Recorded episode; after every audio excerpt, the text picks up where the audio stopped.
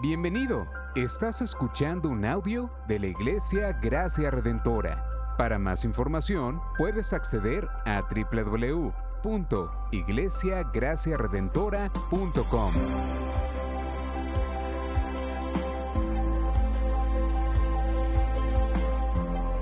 En la exposición de la palabra, el pastor Israel Vega.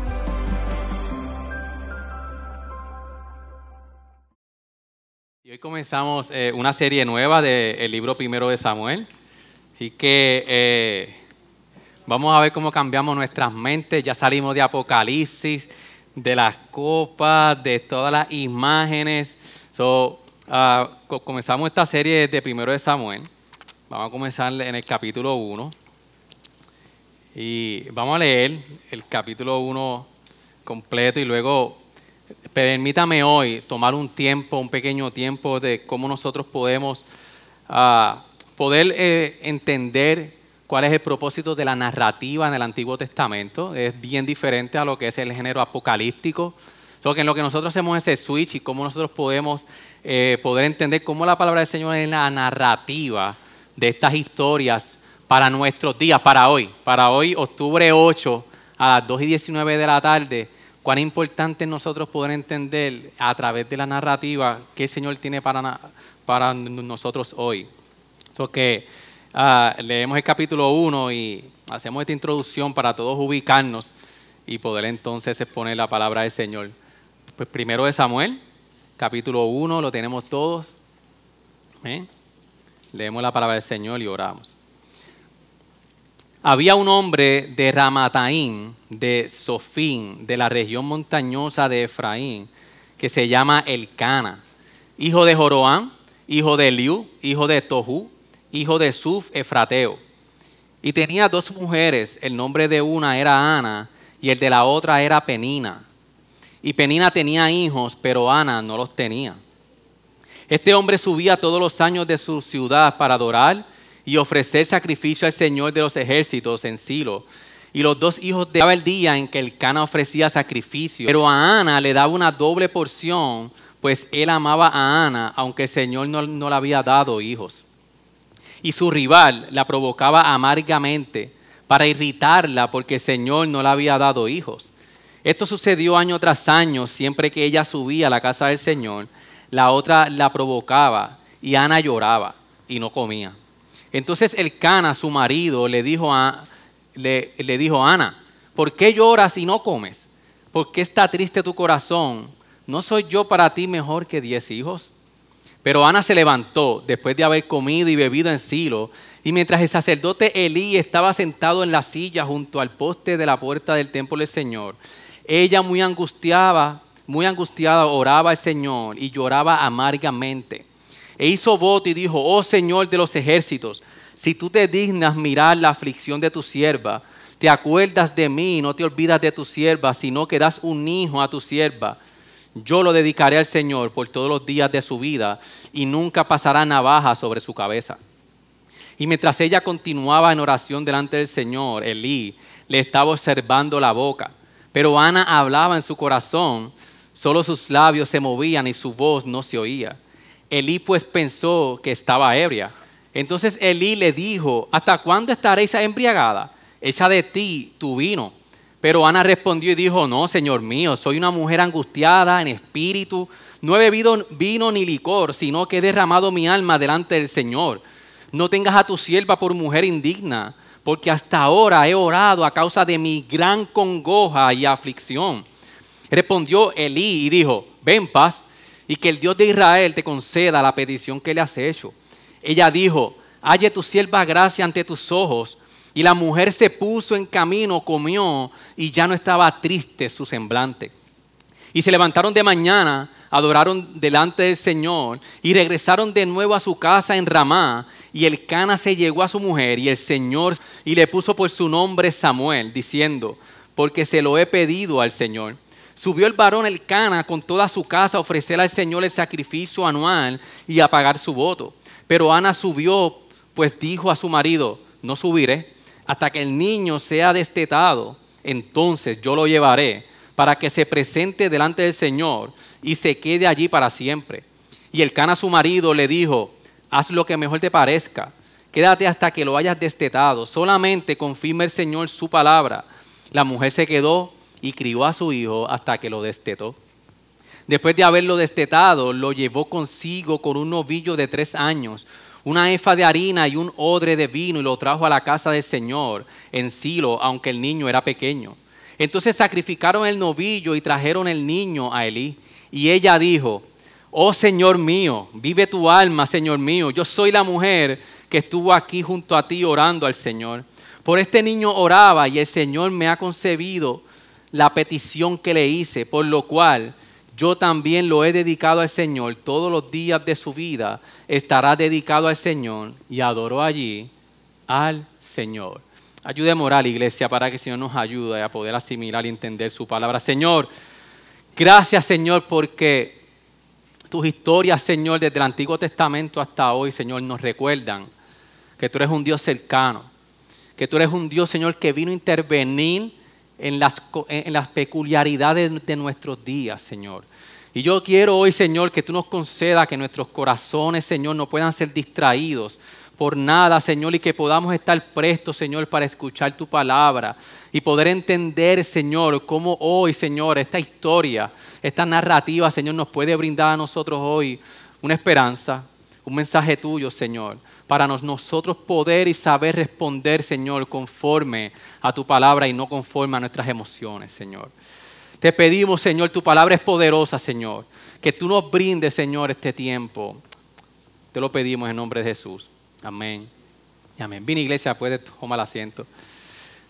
El libro de Samuel es un libro que está, está hecho en un género de narrativa. Y para nosotros poder entender, como decía al principio, cómo la narrativa nos puede a nosotros ayudar a entender y comprender la palabra del Señor. Yo no sé si ustedes recuerdan en la clase de español, cuando estábamos allá en la elemental, en la intermedia o en la high, de que la narrativa normalmente se compone de, varios, varios eventos donde el narrador está, allí está eh, Oscar eh, gozando, porque esto es lo que le gusta a él. Pero en la, en la narrativa, normalmente las películas, que también están basadas en una, en una eh, eh, narración que se, que se hace en una película, normalmente comienzan con una escena, un escenario, una escena donde presenta algo, algo en peculiar. Y normalmente usted ve que rápido hay un conflicto en esa escena. Hay un conflicto donde causa un problema, causa algo. De momento la narrativa comienza a, a desarrollar el conflicto hasta que llega a un clímax. El clima es el momento culminante de, la película, de la, historia, donde se empieza entonces a desarrollar el próximo paso, que es la resolución al conflicto, para luego entonces terminar en un nuevo escenario. Y esa es la narrativa, es, es esa historia donde nosotros podemos ver eh, una historia con un principio, un final, donde hay un conflicto, hay una resolución, un conflicto y hay un clímax en la historia. Y en medio de todo eso, nosotros podemos, y, y, la, y, la, y el propósito del que narró primero de Samuel, es argumentarnos a nosotros una verdad de Dios a través de la historia. Por eso es que es bien importante nosotros ver y estar bien pendiente a, las, a los detalles que el narrador se tomó el tiempo del por qué este personaje el por qué habla de este lugar, por qué sucede esto. Cada uno de los detalles nos van a decir a nosotros cuál es el argumento principal que el narrador le está llevando a su, a su, a su audiencia. Y para nosotros poder entender a primero de Samuel, nosotros tenemos que, caer en la línea del tiempo de la historia y del tiempo de los jueces. Y lo que sucede es cuando, haciendo eh, eh, un recuento rápido, recordamos de que Dios le, le dio al pueblo de Israel la tierra prometida la tierra de Canaán y el pueblo se estableció en el lugar de Dios, Dios gobernando con ellos, Dios ahí, y estuvieron entonces, ah, comenzaron y Dios les dio una advertencia, les dijo, cuando estén en ese lugar, no se olviden de mí. Pero nosotros empezamos a ver que en la narrativa de, jueces, el pueblo se corrompió a, una, a unos niveles donde hay un estribillo, por llamarlo así, en jueces, donde indica de que en ese tiempo como, el, como el, el, pueblo no tenía rey, cada cual hacía lo que le venía en gana. Cada cual hacía lo que le parecía bien a sus ojos. Y el libro de jueces es uno de los libros más, más, más eh, eh, oscuros en la historia de la redención de Israel y de la Biblia entera, donde vemos a un pueblo sumergido en su pecado. Dios trajo jueces donde por, por, el, por el pecado de Israel, los pueblos que estaban alrededor de Israel, Dios permitía que los atacaran para que Israel pudiera entender de que no estaban siguiendo el pacto que habían hecho con Dios en Sinaí. Entonces, jueces, Dios trae jueces para que libren al pueblo y el pueblo pudiera entonces volverse a Dios y reconocer de que tenían que vivir en el lugar de Dios, en la tierra que Dios les dio conforme al pacto que habían hecho. Y termina jueces y, eh, con, una afirmación que decía, cada uno de esos jueces Dios lo, eh, libraba al pueblo de los enemigos, el pueblo se volvía a Dios, pero hay un ciclo en jueces donde el pueblo volvía y hacía lo que le parecía bien a sus ojos. Y el libro de Samuel entonces viene entonces a contestar y, de que el libro de Samuel, eh, precisamente Samuel es el último juez y el primer profeta o el próximo profeta para el pueblo de Dios. Y viene entonces Dios a responder ¿Cómo Dios va a solucionar el problema del pueblo que quiere hacer lo que le parecía bien a sus ojos? De lo que es Samuel, es una transición de lo que es los jueces, Dios cuidando y, salvando al pueblo, pero el pueblo volvía a hacer lo malo. Es la transición de la era de los jueces a la era de los reyes. Y vamos a ver aquí tres personajes, bien sencillo. Vamos a ver a Samuel desde el capítulo 1 más o menos hasta el capítulo 7, que ese es el último juez que Dios designa. Y también Samuel va a ser el profeta que Dios va a utilizar para, para llamar a los próximos dos personajes, que es Samuel, que es Saúl y David. Básicamente está configurado Samuel y los dos libros de Samuel, eh, eh, para conocimiento de todos, en su origen es un solo libro, es una sola historia que, por eso es que nosotros podemos ver a primero de Samuel y segundo de Samuel como una historia completa. Entonces, Samuel viene para nosotros ir ubicándonos cómo Samuel lo podemos interpretar. Está entonces el último juez, hay un rey que no hizo bien las cosas, pero tampoco el segundo hizo bien las cosas. Saúl hizo lo malo ante el Señor, pero hubo una diferencia entre los dos, de que Saúl buscó Saúl no buscó arrepentimiento del Señor, pero David sí. Pero incluso cuando nosotros vemos toda la historia de, los dos libros de Samuel, aún David en su arrepentimiento, el libro viene a demostrarle al pueblo de que no había un rey humano que pudiera cumplir el propósito de un rey para gobernar a Israel. Por eso es que cuando nosotros vamos a segundo de Samuel capítulo 7, el reino que Dios le promete a David es a un hijo. Eso que termina entonces Samuel en ese plano general, que aunque David pareciera que es el rey perfecto, David cayó en adulterio y David hizo lo malo ante el Señor. Y todo esto el libro apunta de que tanto los jueces que no pudieron salvar a Israel por completo de las cadenas del pecado y que el pueblo se volviera a Dios. En, Samuel, Dios viene a decirle, ustedes me han menospreciado a mí como rey. Yo les pongo un rey humano para que ustedes entiendan que estos dos reyes. Y con este plano, todo esto entonces, nosotros vamos a este primer capítulo de que tiene tanta riqueza, tanto detalle ¿Cómo entonces este, este capítulo nos viene a argumentar a nosotros? ¿Qué es lo que nos viene a argumentar este capítulo a nosotros? Y lo que viene a decirnos es que en las pequeñas historias de nuestra vida cotidiana, Dios vino a traer salvación a su pueblo. Vamos a ver de una historia de una mujer estéril que no podía tener hijos, que Dios le concede un hijo, cómo Dios utiliza esta historia para mostrarle al pueblo su fragilidad, para mostrarle al pueblo lo frágil que eran y que necesitaban entonces, en medio de esa fragilidad, Dios iba a traer salvación. Por eso es que para nosotros hoy el argumento para el, para el sermón de, que, lo sacamos del texto es que nuestra total iglesia incapacidad humana, eh, humana, nosotros debemos recurrir al Señor, porque el Dios de Israel, nuestro Dios, proveerá salvación a nuestras vidas. Entonces cuando nosotros vamos desde el versículo 1 al versículo 8, especialmente desde el versículo 1 al, 7, nosotros vamos a ver el primer escenario, la escena. Aquí viene la narrativa, viene el, autor de Primero Samuel a narrarnos ¿Qué es lo que empieza a ocurrir? ¿Cuál es el ambiente inicial? Cuando nosotros vemos que empieza a decir el lugar de unas personas que son los protagonistas, dice, había un hombre de Ramataín, de Sofín, de la región montañosa de Efraín, que se llamaba Elcana, hijo de Joroán, hijo de Eliú, hijo de Tohu, hijo de Suf Efrateo. Y aquí en la introducción hay mucha riqueza porque el autor empieza a decirnos a nosotros quiénes son los personajes y el lugar en donde se encuentra esta historia. Cuando nosotros vemos de que Ramataín de Efraín es completamente un lugar desconocido.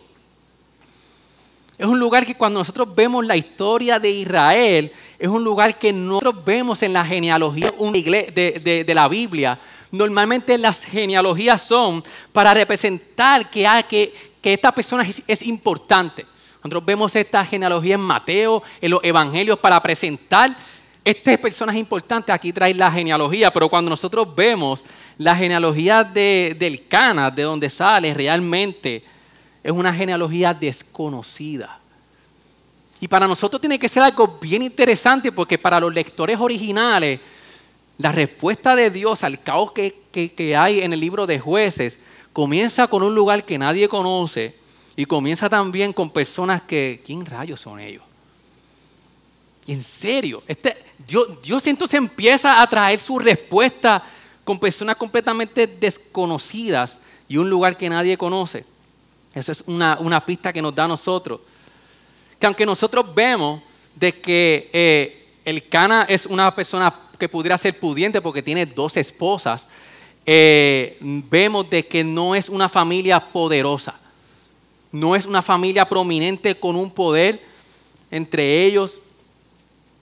Entonces la pregunta es, ¿por qué Dios entonces comienza esta narración de traer a un rey al mundo con lugares y personas sin gran importancia. ¿Por qué? Cuando nosotros entonces vemos de que ese, es el escenario, personas desconocidas, que nadie conoce, lugares desconocidos, en, en, parte del ambiente que nos trae en esta historia es de que nos presenta de que Ana era estéril. Las, dos esposas que, que, tenía el Cana, una era Penina y la otra era Ana. Ana era estéril. Y para nosotros poder entender que, el, lector original podía comprender lo que significaba en esa cultura socioeconómica la importancia de una mujer tener hijos.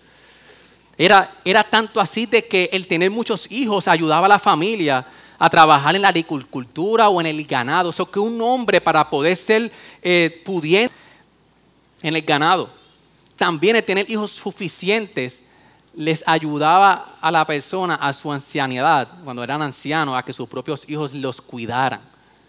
También los hijos eran quien, heredaban todo el legado de sus padres. So que una mujer estéril en ese tiempo, o una mujer que podía tener hijos, muchos hijos, eran tratadas con honor, eran prácticamente héroes. Pero las mujeres que eran estériles, y, eso es lo que nos presenta el narrador, prácticamente se sentían inútiles. Experimentaban la vergüenza por no poderle darle un hijo a su esposo. So que desde la perspectiva de Ana, si nosotros nos ponemos en su lugar, en una cultura que pone todo el significado, la seguridad de una mujer en sus hijos, y ella no puede tener hijos, en la práctica ella no tiene significado, ni vida, ni esperanza. Y vemos entonces aquí a, Ana en una condición que incluso nos, detalla que ella estaba completamente amargada.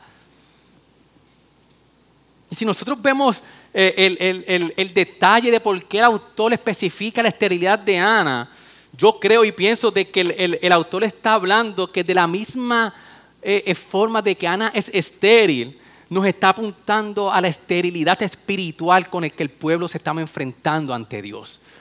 El pueblo era estéril espiritualmente. Y está señalando la oscuridad espiritual en la que el pueblo se encontraba. Y en la narrativa podemos ver así mismo, podemos interpretar como Ana es estéril. Le está diciendo al pueblo de Israel, tú también tienes una esterilidad espiritual.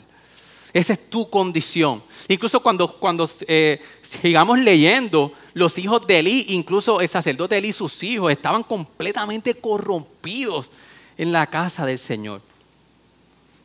Entonces, este cuadro inicial de Ana estéril en una cultura que es bien importante tener hijos, aún viendo de que tenía una familia fiel al Señor, hay un conflicto que viene entonces a traernos a este escenario de este hombre quizás pudiente que tenía dos esposas, que era estéril. Ahora hay, un conflicto y es que Penina, dice la historia cuando leímos de que provocaba desde el versículo 6 hasta el 8, que provocaba y le hacía, como decíamos un buen puertorriqueño, un buen bullying a Ana. Le decía, tú no puedes tener hijos. La provocaba, miren cómo dice el versículo 6 y su rival la provocaba amargamente para irritarla, porque el Señor no le había dado hijos. Esto sucedía año tras año. Siempre que ella subía a la casa del Señor, la otra la provocaba y Ana lloraba y no comía. Esta palabra hebrea que, que, vemos en el versículo 7 que Penina provocaba a Ana, viene del origen de tronar o de rugir, como una tormenta. Incluso eh, es peculiar de que es la primera vez o la única vez que en la Biblia se utiliza esta palabra provocar. Es la primera vez que, se utiliza para, para, expresar algo que no sea una tormenta real. Entonces el autor está diciendo que la provocación que Ana sentía era, era como una tormenta todos los días. Peninas diciéndole, tú no puedes tener estéril. Imaginen la escena. Y, yo quiero que ustedes se vayan conmigo en esta narrativa. Imaginen la escena en una mesa. Penina le dice, Ana, este, dile a tu nene que me traiga. Ay, espérate, que tú no tienes niño. Se me había olvidado. Y quizás cuando van a adorar al Señor, Penina dice, Ana, eh, dile a, uno de tus hijos que busque el bulto. Ay, se me olvidó que tú no tienes hijos. O sea, era, era, era constante. Y esto, incluso, este conflicto eh, tenía, como dimos ahorita, a, Ana en un estado de amargura intensa. Y este es el conflicto entonces que nosotros nos presenta. Incluso en el versículo 8 vemos al Cana, su marido bendito, tratando de consolarla. Yo no sé si es un consuelo, yo no sé cómo, cómo, cómo lo, lo pudiéramos ver, pero él en su amor, en el versículo 8, se le acerca y le dice, Ana, ¿por qué lloras y no comes? ¿No soy yo para ti mejor que diez hijos? Ah, Quizás el Cana estaba tratando de tener una buena intención, pero no sé si podía comprender la amargura intensa en la que Ana se encontraba. Y, para nosotros ir reflexionando mientras aplicamos al final, ¿cómo nosotros podemos ver de que la historia de los reyes que Dios va a traer a través del profeta Samuel, que es quien va a, profetizar de que tanto Saúl como David van a ser los, próximos reyes. Lo, que nos dice a nosotros es que Dios se glorifica en el momento más difícil e imposible del pueblo de Israel. Lo que el autor está trayendo, esta escena de oscuridad, está diciendo, Dios se quiere glorificar en el momento más difícil, en el momento más imposible.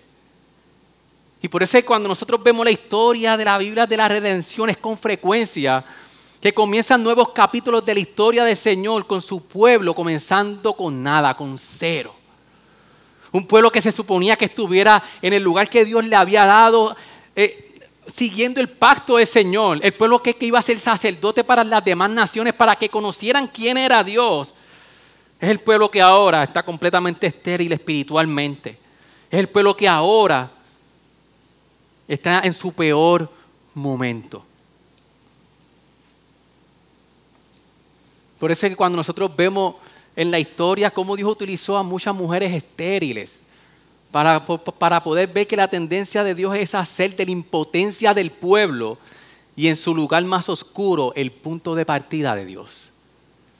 Esta historia nos enseña de que una historia donde no hay nadie importante, un lugar que, no es importante, que hay un conflicto familiar, que hay una mujer estéril, Dios dice, aquí es que yo comienzo. Mi historia de redención para el pueblo de Israel. Es, Dios también obrando en la angustia. Cuando nosotros podemos ver cómo el autor está intentando de que el, y yo no soy mujer y yo sé que, hay que hay, eh, esto es algo bien importante para, para cualquier mujer y, lo, que está haciendo el autor está diciendo, la, había una, una amargura intensa en Ana. Y Dios le dice, en tu amargura Es por eso que en el momento de la amargura de Israel es que Dios comienza su plan de resolver las cosas. No solamente en el momento donde nadie, ahí es nadie, en un lugar que nadie conoce, sino en el, en el momento de la peor angustia, en que Ana representaba la angustia que se encontraba, así mismo estaba el pueblo de Israel. Dios comienza en la angustia ahora. Y no tan solo eso, que Dios utilizó la angustia para cumplir su propósito. Porque cuando nosotros vemos de que en los próximos versos del 9 al 18, la, la angustia de Ana la llevó a qué? A orar ante el Señor y buscar el consuelo del Señor. Eso que, miren el patrón, hay una angustia, provoca una oración en Ana para que Ana pidiera un hijo, para que de ese hijo saliera el último juez, el profeta que Dios iba a utilizar para traer la salvación a Israel a través de un rey. ¿Me están siguiendo? Con una angustia Dios la utiliza para Él glorificarse en ese momento. Pero entonces cuando nosotros vemos toda esta escena, vamos al clímax de la narrativa, que es la respuesta que tiene Ana ante todos estos años pasando por esto. Desde el versículo 9 dice, pero Ana se levantó, un día decidió, después de haber comido y, bebido en Silo, y mientras el sacerdote Elí estaba sentado en la silla junto al poste de la puerta del templo del Señor, ella muy angustiada oraba al Señor y lloraba amargamente. E hizo un voto y dijo, oh Señor de los ejércitos, si tú te dignas mirar la aflicción de tu sierva, te acuerdas de mí y no te olvidas de tu sierva, sino que das un hijo a tu sierva, yo lo dedicaré al Señor. Ana se levantó al que ella conocía. Y para nosotros poder entender todo, todo este capítulo, eh, ah, eh, eh, es chocante porque Ana está pidiendo un hijo al Señor porque se encontraba amargada, pero lo peculiar de, la historia es que le dice, Señor, tú me das un hijo, pero yo te lo voy a devolver. Entonces, eso a, nosotros nos debe de causar curiosidad si, si su angustia era un hijo, ¿por qué se lo va a devolver al Señor? Yo creo que, lo que vamos a ir viendo es que esta historia primeramente nos recuerda a nosotros y nos ayuda a nosotros, a nosotros en nuestra angustia, a ir ante el Señor para poder buscar una contestación del Señor. Pero ¿por qué Ana se lo va a devolver al Señor? Yo creo de que Ana comenzó en ese momento. Algo vino en Ana de que Ana confía que Dios la iba a empezar a escuchar. Miren cómo desde el versículo 11 Ana le dice al Señor, yo sé que tú te vas a acordar y no te vas a olvidar de tu sierva. Ana, comprendía y tenía una seguridad de que en medio de su angustia Dios la iba a escuchar. Y está haciendo un eco de Éxodo 3, versículo 7, cuando el pueblo de Israel estaba en, en opresión de Egipto. Que dice, y el Señor dijo, ciertamente he visto la aflicción de mi pueblo que está en Egipto y la he escuchado. Ana va, en su angustia delante del Señor le dice, Señor, así como tú escuchaste a Israel en su peor momento, yo tengo la certeza de que Dios puede ver la aflicción. Si ya vio la aflicción de un pueblo, ciertamente ella sabe que Dios en su angustia iba a escuchar su, su oración individual. Y la oración de Ana nos da a nosotros una perspectiva de cómo nosotros orar. Miren cómo en el versículo 11 Ana se dirige al Señor y dice, oh Señor de los ejércitos.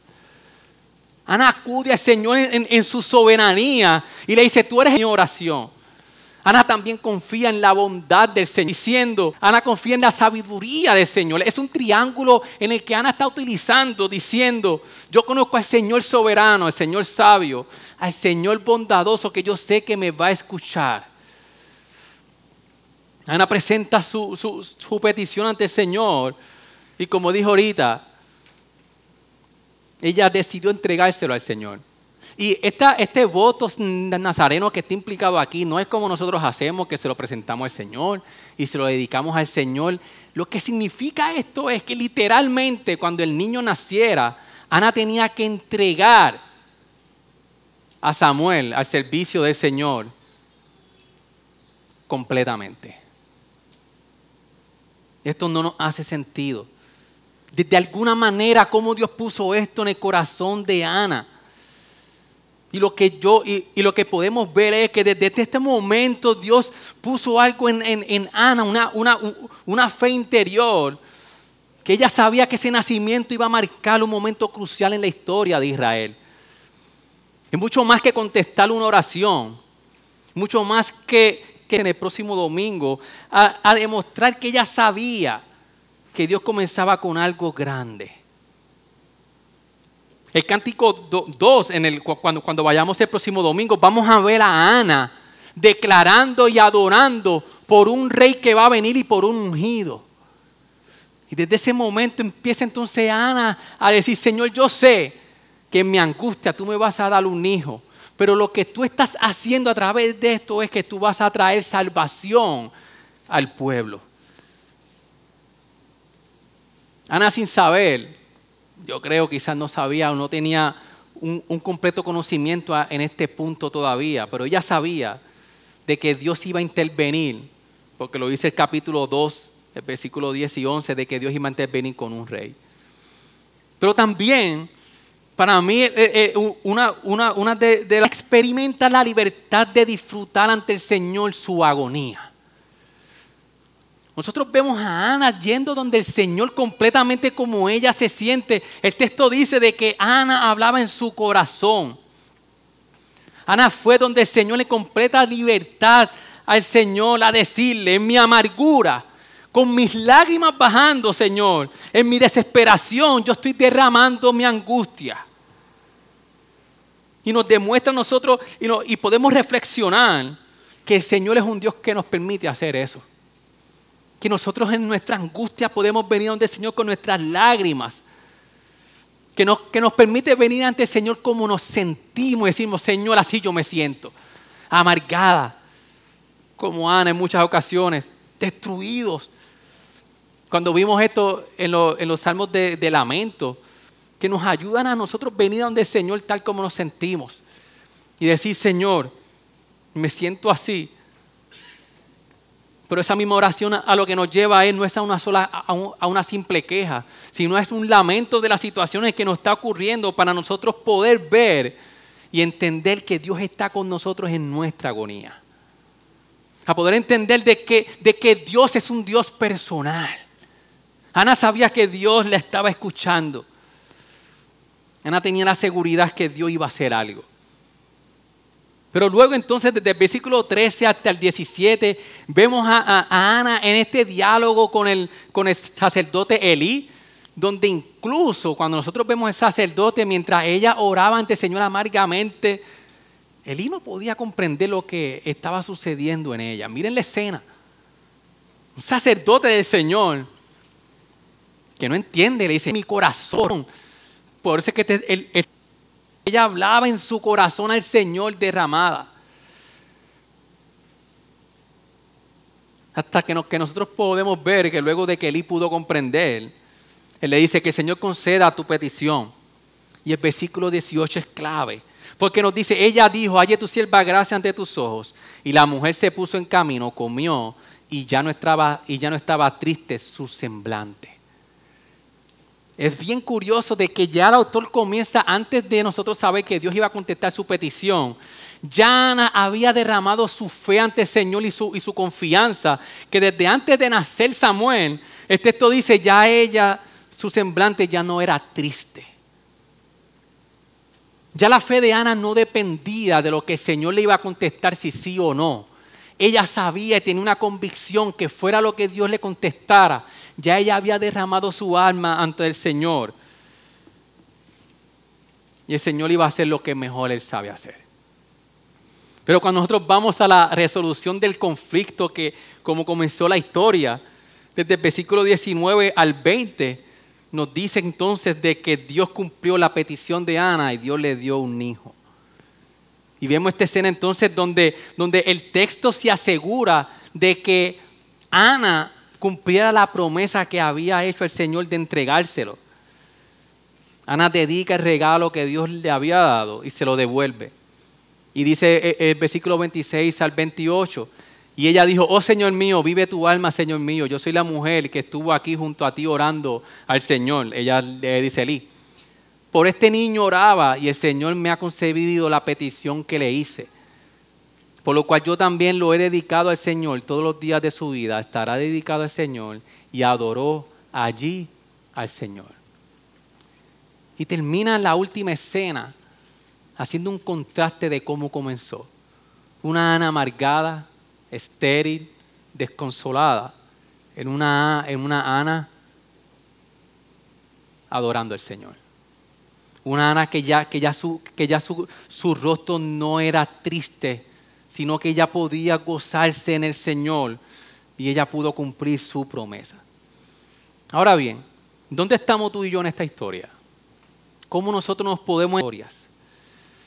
Yo creo que, que lo que nosotros podemos ver es que a través de toda la historia de la redención, nosotros vemos cómo Dios utiliza los momentos difíciles, como decíamos ahorita, para Dios entonces cumplir su promesa.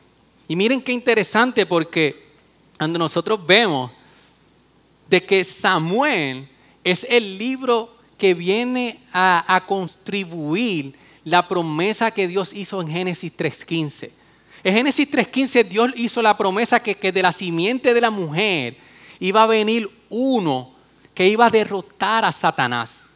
Cuando nosotros vemos entonces la historia de la redención donde Dios empieza a escoger personas que parecía que era esta simiente que iba a derrotar a Satanás, pero no acababa de llegar. En Samuel viene entonces a decir, porque cuando nosotros vemos en Deuteronomio 7, de que Moisés declara y dice de que el Señor iba a traer ese ungido que le iba a cortar la cabeza al enemigo, iba a ser un rey. En Samuel entonces esta respuesta de Dios que dice, viene un rey,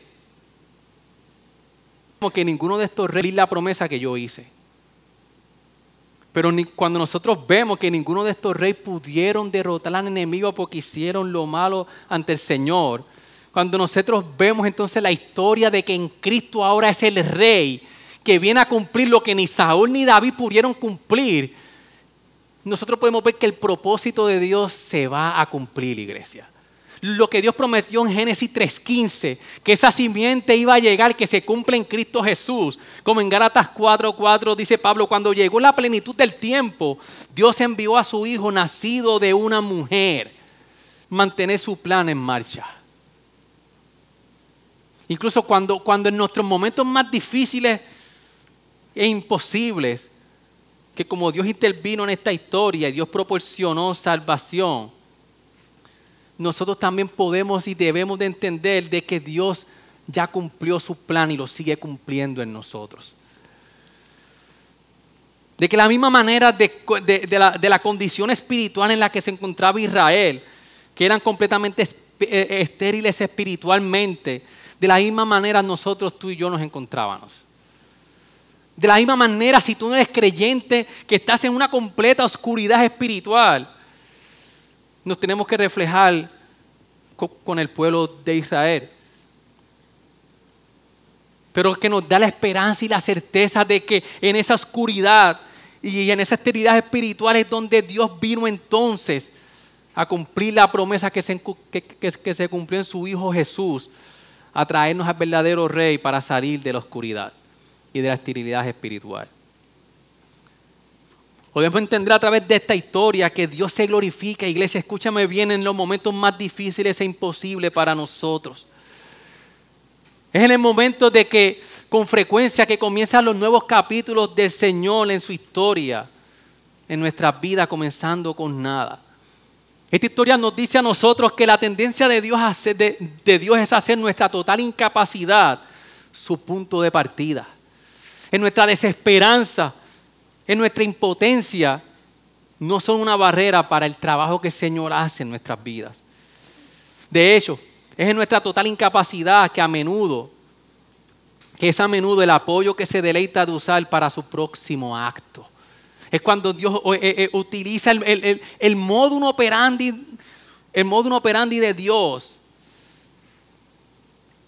Es el asunto que va más allá de las situaciones particulares de una mujer estéril y bíblica, en, la, eh, en, la, en, la, en, las historias bíblicas. Su pueblo está sin fuerza, sin recursos, sin esperanza, trucos humanos. Entonces le encanta estirar la mano desde el cielo y decir, yo vengo a salvarlos. Esta historia nos, dice a nosotros de que en las, en, en las pequeñas historias, porque miren esto, esta historia nos lleva una historia común de una familia con conflictos, pero a que nos está llevando el, narrador es de que a través de esta historia es que Dios trajo la salvación mayor al pueblo. Y eso nos dice a nosotros, iglesia, que en nuestras, en nuestras, en nuestras luchas diarias, en nuestras pequeñeces, si lo podemos llamar así, en nuestros conflictos diarios, es que Dios nos recuerda que Dios nos salvó de algo más grande que Dios nos salva día a día. Nosotros somos testigos de cómo Dios ha obrado en nuestras vidas de diferentes maneras. Cómo esos días, esos momentos pequeños nos recuerdan el gran momento grande en que ya Dios nos salvó en Cristo Jesús. Que cada vez que estemos pasando por un momento difícil de incapacidad, le podamos recordar esta alma. Esto me recuerda que este momento difícil me tiene que recordar que Dios ha obrado mucho más grande que esto que Dios resolvió y, está, y ya resolvió nuestro problema más grande. Que cuando Dios obra en la pequeñez o en, los momentos cotidianos, nos recordemos que Dios nos está salvando de algo más grande y ya nos salvó de nuestro mayor problema que era estar separados del Señor. Esta historia también nos recuerda de que, de que Dios comienza obrando en la angustia y que, y que el sufrimiento nos acerca a Dios. Nosotros no podemos menospreciar el gran dolor de la, de la circunstancia en la, en, la, que se encontraba Ana o de las nuestras. No las menospreciemos, sino que moderemos nuestra desesperación como Ana al darnos cuenta de que puede ser solo otro peludio de una obra poderosa del Señor en nuestras vidas. Esta historia nos, nos recuerda de que el sufrimiento nos acerca a Dios. De la misma forma de que Ana se acercó a Dios en su momento difícil, Dios utiliza el sufrimiento para que nos acerquemos a Él. Y vayamos como Ana ante sabiduría, súplica, reconociendo su soberanía, reconociendo su bondad y su sabiduría. Esta historia nos recuerda a nosotros de que dependemos completamente del Señor. Que tenemos que depender completamente de Él. Y para concluir, esta historia nos viene a decir de que el Evangelio de Jesucristo vino a salvarnos. Es la historia de Ana. Esta historia de Ana no es un solo incidente aislado sobre una mujer, de su marido y un niño milagroso. Se trata de personas perdidas como nosotros y de cómo Jesús vino a salvarnos, iglesia. Este es el mensaje de toda la Biblia, de principio a fin. La gran narrativa trae un hermoso tapiz de un creador buscando a su pueblo para reconciliarnos consigo mismo.